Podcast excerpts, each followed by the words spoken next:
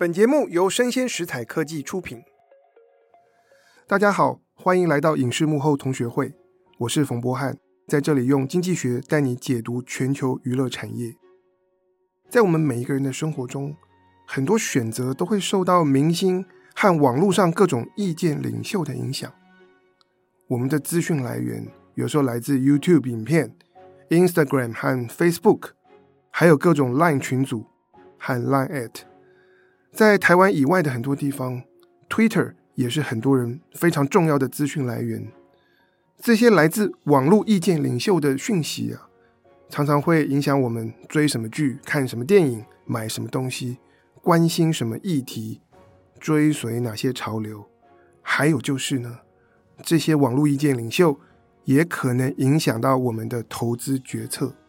我不知道在听众朋友当中有没有人就是根据社群网站上面的讯息来决定买股票、买比特币或甚至买 NFT 呢？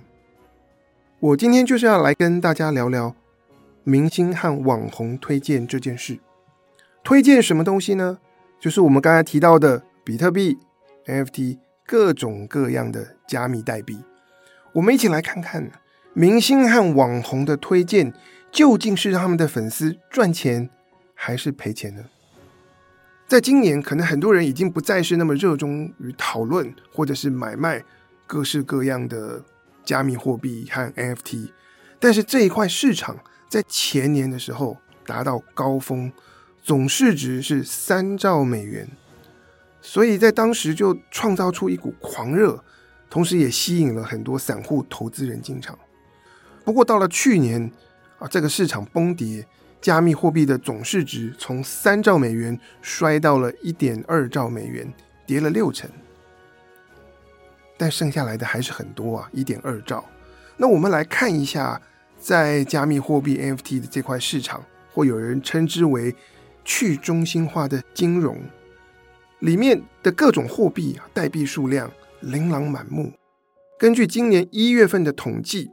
有一个网站叫做 CoinGecko，他们上面啊是整理爬梳各种各样加密货币的数据啊，在 CoinGecko 上面有列出来的加密代币数量就高达了一万两千五百种。也就是说，当散户进场，大家要决定说我该买什么币，你面对到的选择其实多到你研究不完。但是呢，我给大家做个比较啊。在纳斯达克上市的公司只有三千六百多家，在纽约证交所上市的公司大约是两千四百家。因此呢，如果一个投资人你是要投资股票而不是加密代币，你所面对的公司选择比代币的数量要少非常多，而且上市公司的财报都有公开，各种资讯相当透明，也容易收集和比较。但是呢，加密代币的资讯就不一样了。那对于啊非专家来说，资讯的取得往往有障碍，造成市场分成两层。第一层是专业的投资人以及所谓币圈的圈内人，他们拥有资讯，然后往往可以利用这些资讯得到不成比例的高报酬。第二层就是我们所谓的散户或者是局外人，大家往往要面对。更高的风险，更差的价格，长期来说投资不容易成功。那这些散户，大家的资讯可能就来自行销、广告、口耳相传和社群媒体。然后，当我们谈到去中心化的金融的时候，大家标榜一件事情：诶，我们不再需要那些金融中介机构。可是呢，很多中介机构所肩负的其中一个角色。就是为投资人做守门员，然后提供投资人一些保护。那现在这样子的守门员的角色没有了，投资人必须要自己判断。那现在怎么办？散户的资讯来源，我们刚才算了一下，主要就变成社群网站。那在网站上面，那些高谈阔论加密货币的明星、网红，还有一群自称是。金融领域或加密货币专家的网络意见领袖，诶，他们所提供的讯息，他们叫好还是唱衰，就大幅的影响到散户的行为。那么上面这些人啊，在网络上面谈论加密货币，然后又有影响力的这些人，我们就把他们统称为 Crypto Influencers，我称之为加密网红。那么平均来说，长期看下来，这些加密网红的话能不能听呢？如果照他们的推荐来买币，投资报酬率到底如何呀？要回答这个问题，我们需要数据。哈佛大学的 Joseph Paselli 教授和另外三位来自印第安纳大学的学者，他们就一起收集数据来做这样子的研究。他们所收集的资料包括了网红在 Twitter 上面提及各种加密代币的推文。以及在我刚才提到的 CoinGecko 网站上各种加密货币的价格走势数据，我们一样一样来看。首先，Joseph Pacelli 和他的研究团队先整理出 Twitter 上面一百八十位人气最旺的加密网红，然后呢，爬下这些人在二零二一到二零二二两年时间内的推文。这一百八十位加密网红。两年之间，总共在 Twitter 上面发布了三万六千则的推文，是和加密代币有关。然后总共提到过一千六百九十种的加密代币。你说三万六千则推文听起来有点多啊？平均下来，每位网红一年发布大概一百则的相关推文，也就是说三到四天发一次跟加密代币有关的消息，听起来好像也还好。那在这些网红的推文当中，最常提到的东西就是比特币跟以太坊。那么，总共百分之四十四的推文是跟市值前十名的加密货币有关。好，这是第一个部分，他们收集网红在 Twitter 上面的推文资料。第二块呢，这群研究人员他们把网红所提到的每一种的加密代币。都拿去跟 CoinGecko 上面的加密代币每日价格行情做比对，去计算这个网红提到某一种加密代币之后，从第二天到第九十天的这个投资报酬率分别是多少？我现在就跟大家报一下结果，我相信你们也很好奇。比方说，任何一种加密代币或者一个 NFT，然后这一天有个网红在 Twitter 上面啊提到它，然后。这个非常兴奋啊，说我很看好。平均来说，在网红提及某个代币的前两天，这个投资报酬率是正的。就如果网红一提你就买，那么你在第一天跟第二天可以得到一个正的百分之一点八三的报酬率。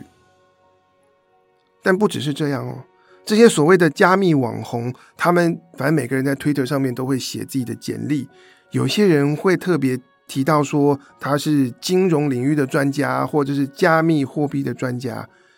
如果这个投资人是听这些专家来推荐，那么前两天的投资报酬率会比百分之一点八三再提高四成。哎，听这些专家的意见啊，似乎是有效。不过呢，不管这个加密网红他们是不是自称的专家，投资报酬率。都会从第五天开始由盈转亏。我现在讲的是平均值，第五天开始由盈转亏，到了第十天，投资人平均会赔百分之二点二；到了第三十天，投资人平均会赔百分之六点五；九十天后，平均会赔百分之十九，相当惊人。但是还不止如此哦，我们刚才提到说，有一些网红他们是自称相关领域的专家。如果你是听这些专家的推荐，那么在长期，投资人还会多赔四点五个百分点，也就是九十天之后，你赔的不是百分之十九，而是百分之二十三点五。然后，Joseph Pacelli 他有提供一些更详细的数据。那加密代币有些比较知名，发行量大，市值高，网红的推荐对于这个市场价格的影响相对比较小。而且你也可以不靠网红的推荐嘛。关于比特币、以太坊，我们有很多很多的资讯。但是对于那些名不见经传、很少人买，市值低的加密代币呢？从 Joseph Pacelli 的数据来看，投资人如果听网红的话来买这些冷门代币啊，他们赔的会比平均要来得更惨。这样的结论带给我们什么启示？如果有些朋友你们真的要听网红的话、明星的话去做加密货币 NFT 的这个投资决策，那很抱歉，请超短线就好。因为根据数据来看，前两天你可以赚到，五天以后开始赔。但等一下，这里有些问题。你刚才提到，有些加密货币真的很冷门，交易量小，在经济学上我们称之为流动性不足。面对这些流动性不足的代币，造成的效果是什么？哎，你听了网红的话买，你两天后想卖，但是两天后每个人都想卖，没有人要买，大家就卖不掉。如果硬要抛售，就会造成价格下跌，到头来你还是赚不到。这就是为什么我们刚才从数据上面来看，冷门的加密代币啊，听网红的话，投资报酬率还会特别低。所以呢，凡是遇到那种币啊，缺乏流动性，你就要小心，投资人很可能会陷在那里，然后赔很多钱。接下来我们要看的一件事情。也是这些网红的动机啊，他们为什么要在 Twitter 上面啊、呃、兴高采烈的谈论各种各样的加密代币？他们到底是居心不良，还是他们自己本身真的是去中心化金融的信徒？像《财富》杂志就曾经披露过一个案例，有一位网红叫做 Lark Davis，但其实他的名字不重要，他就宣传一种新的加密货币。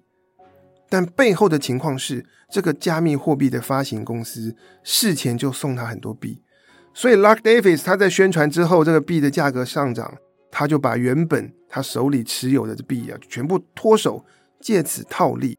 这样子的做法很典型，其实就是割韭菜啊，在英文里面叫做 pump and dump，就是我们先炒作，把价格哄抬起来，然后原先的持有者再脱手，借此赚钱。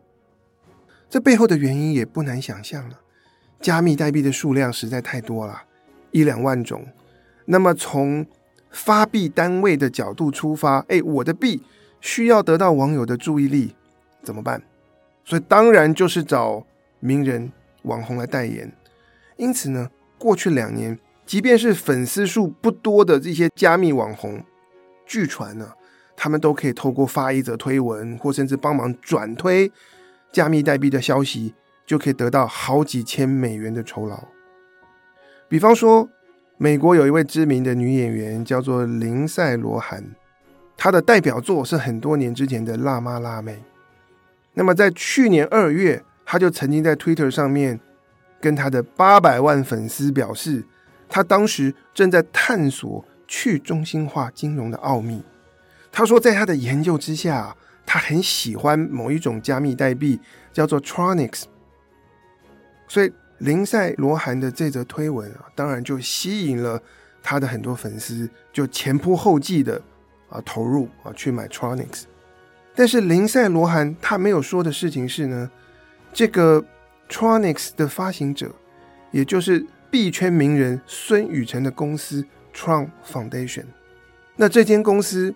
当时付给林赛罗韩一万美元的费用，花一万美元买他一则推文，所以他实际上做的其实是代言，可是他却没有诚实的向他的粉丝揭露，大家以为是林赛罗韩，而且我们大家很喜欢的女明星，他自己发自内心的喜欢，然后他去买，我们跟着他买。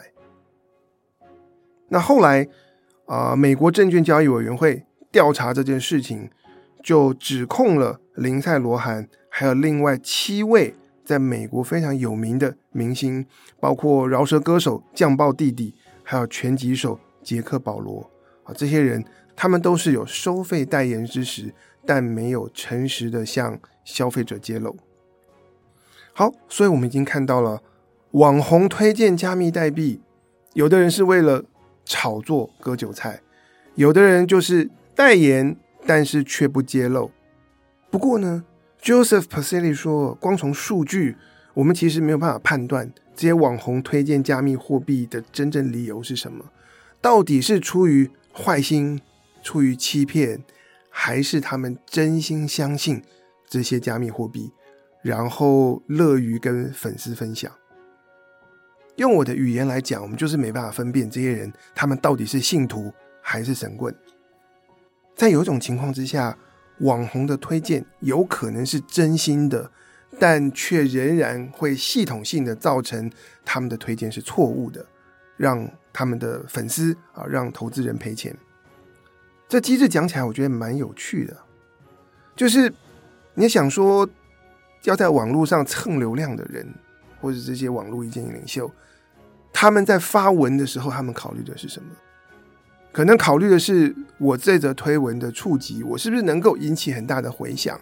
因此，他们的发文容易产生一个系统性的偏误，就是他们永远会去抓那个正在浪头上的话题。总之，网红推荐呢、啊，不管谈论的是加密货币还是其他东西，出发点常常会是吸引流量，所以会抓热门的东西来推。那这时候问题就来了。诶，有些时候，不管是股票，还是各种的证券，还是加密货币，或是哪种 NFT，当它能够真正热门，或是可以吸引流量的时候，诶，往往已经很多人注意到这些投资标的，往往这些投资标的已经太热，他们的价格已经偏高。所以我看我自己了，我没有买加密货币，可是我的这个个人的投资理财。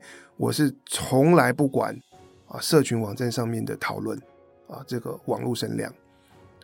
很多时候，一个趋势冒出头，你要在别人还没有看到的时候，就看中了某一个投资标的，它的潜力。诶，这时候有这样子的眼光跟判断力的人，他会怎么做？他会默默的买，他不见得会会会公开跟其他人分享。然后，就算他提。如果这件事情还没有变得知名，往往也难以引起回响。所以，如果有些网红他们是真心推荐，可是他们有一个诱因，是我发的推文要能够吸引流量，那他们就常常会去提及、讨论到那些已经过热、已经太多人在讨论，然后以至于他一提，就有更多人会涌上来凑热闹。诶，这样子的加密代币。更容易被网红们所提到，那么你去买这些加密代币就很危险，价格容易过高。好，我们讲完了这些网红推荐加密代币，我相信很多听众朋友跟我一样好奇。我们多数人不买这个，但是我们可能更常买股票。那网络名人推荐股票，会不会也系统性的造成散户投资人赔钱呢？好，在这里我一定要帮这些网络名人做一个澄清。在这块领域里面，我们有大量的学术研究，结论是并不会。有时候赚，有时候赔。听网络名人做股票投资的决策，并不会像加密代币一样，是保证你必定赔钱。必定赔钱的结论只是针对加密货币，那我们就来想说，这背后的差别在哪里啊？股票跟加密货币有什么不同？其实有一个很大的不同，就是股票有基本面。当你看上了某一家公司，那么它的股价可能取决于两件事情：第一个是经济的数据，景气不景气，以及这家公司他们的这个财务报表。他们的商业模式，然后他们的技术、市场的状况以及公司的前景，这些是属于基本面的东西。然后是可以透过产业分析、透过资讯的收集，我们来界定、来估计这家公司现在该值多少钱。那么第二块会影响股价的，也就是投资人的这个热度，然后是不是有炒作，是不是大家。出于某些不知名的原因，就疯狂的相信某一只股票会涨，以至于很多人的钱就涌进来买，买了以后就把这个股票再脱手卖给对这只股票更加狂热的另外一群人，然后泡沫有可能就因此产生。所以对于股票来说，影响股价的有基本面跟这个投机的相关的考量。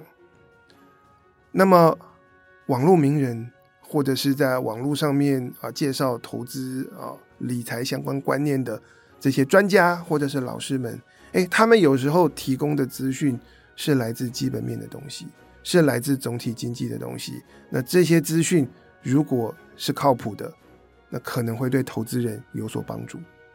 因此，我们看网络名人推荐股票，并不会造成啊大家一定赔钱。但加密货币，你说比特币的基本面在哪里？那很多的加密货币的涨跟跌，完全就取决于其他人如何预期这个加密货币未来的价格走势。然后我们并没有关于技术的，然后其他基本面的这些资讯在支撑它。那么。每个人在想着别人怎么想，每一个别人也在想着其他的别人要怎么想，因此大家的这个啊买进卖出的行为，其实建立在一种虚无缥缈的预期之上。那么这个时候，网红的推荐就可能会大幅的引导很多人，大家一起买，一起卖。那我们前面讲到的，不论是割韭菜，或者是透过代言的方式冲刺一波等等。或者是网红等到话题够热了，才开始提及某个加密代币，然后以至于买的人都买在高点，诶，这样子的机制就自然而然会发生。好，那我们说这种问题该怎么解决呢？有人就建议，我们要不要就政府立法来禁止任何的明星名人收钱代言加密货币？即便他们有揭露说，哎、我是收钱的，然后我是帮忙宣传，这样都不行。不过 Joseph Pacelli 他认为啊，这样的管制根本执行不了。你要禁止，那么总是生命会找到自己的出路。各种加密货币的发行公司，他们会用别的方式啊，继续去提供好处给各种的网红。所以，Joseph Pacelli 他不建议说我们要禁止在社群网站上面的各种的付费推广，但是另外他提出了两种的解方。首先是他建议这些明星和网红说，你们在推荐加密代币时有种一点，也提供目标价格，不要只是像德淘就乩童旁边帮忙翻译的 翻译的那个人一样，语焉不详，但是说的让人热血沸腾。不要只是空口说白话。很多的股票分析师，他们其实都会提出具体的目标价格，只要建议够具体，事后就可以让人检验成效。长期下来，不管是股票分析师还是网红，都可以建立它的可信度和权威性。OK，所以 Joseph Pacelli 挑战币圈名人，哎，你们的推文写得具体一点，最好写说。我预测这个币在几个月内会涨到多少钱？再来呢，Joseph Pacelli 的第二个建议，也是他认为最重要的事情，就是针对割韭菜或者是代言却不揭露这样子的欺骗行为，一旦抓到就要重罚。他认为只有高额的罚款才能够真正的为其他人带来吓阻的作用。比方说，如果美国政府针对某一个案子啊当中的明星，啊你代言啊却不说，罪证确凿就罚你五千万美元。他说，如果一个牢不可破的案件可以被罚这么高额的这个罚款，他相信其他人啊，大概很多的这些明星名人，大家都会安安静静，就会都都会守法守规矩，不会再引申释法。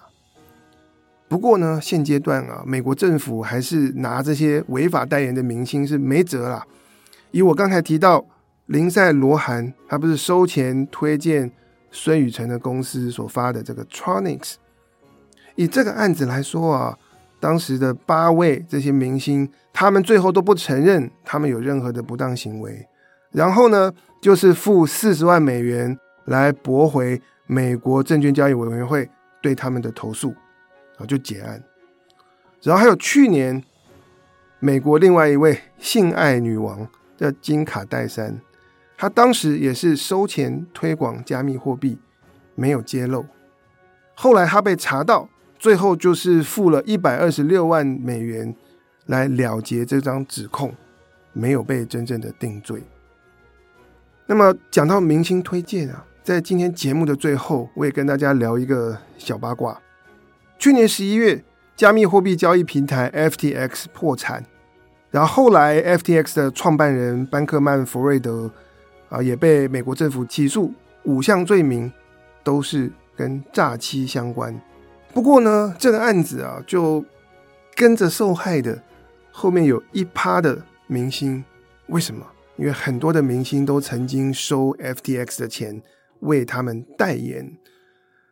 后来因为帮 FTX 代言而被美国政府起诉的啊，目前还在打官司的这些名人，包括了美国职棒大联盟洛杉矶天使队二刀流大谷翔平，然后呢，坐拥四座大满贯冠军的日本女网选手大阪直美，啊，巴西超模吉赛尔邦辰，前 NBA 球星侠客欧尼尔，啊，喜剧演员。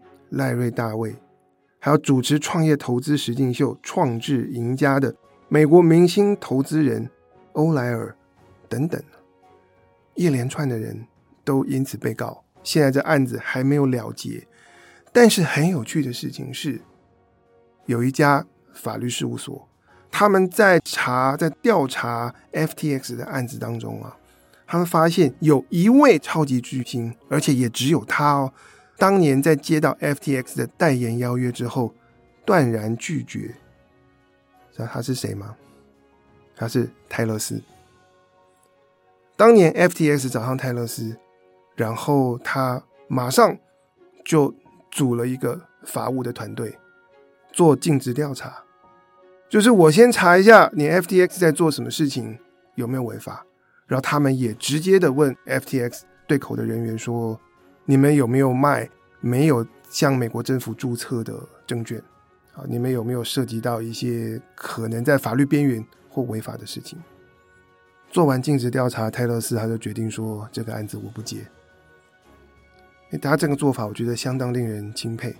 我觉得我们今天聊明星代言这件事情，那有些真的是影视产业的明星、职业运动的明星，或者是网络上发迹的。这些意见领袖，大家总是会收到一些奇奇怪怪的、琳琅满目的，或者是在全新啊快速成长的领域的一些合作、推广、代言的邀约。但是，你是不是负起了你身为这个名人，你身为一个有影响力的人所该尽的责任？就是在你把这个资讯拿去跟你的粉丝、跟社会大众分享之前。你尽好你的责任去查一下，你所代言、你所讲述的东西，到底到底是什么样一个情况，合不合法，然后是不是真有前景？你是不是真心的认同这背后所涉及到的价值以及在做的事情？我觉得泰勒斯啊非常让人钦佩。不过泰勒斯在新闻出来之后，就有另外一位网红在 Twitter 上面酸他，谁呢？就是买下 Twitter 的 Elon Musk。他说：“泰勒斯小女孩啊，她没有什么判断力，还不是因为她爸爸是投资银行家，所以她知道面对这些情况的时候要怎么分析，做什么判断。当然，Elon Musk 发这则推文之后，就被很多泰勒斯的粉丝围剿啊。不过，我也是第一次才知道，原来泰勒斯他爸是投资银行家。好，以上就是我们今天的内容，希望你喜欢。”能够带来一些新的启发，请大家帮我按赞、追踪，并且给我五颗星。我是冯博翰，影视幕后同学会，我们下次见，拜拜。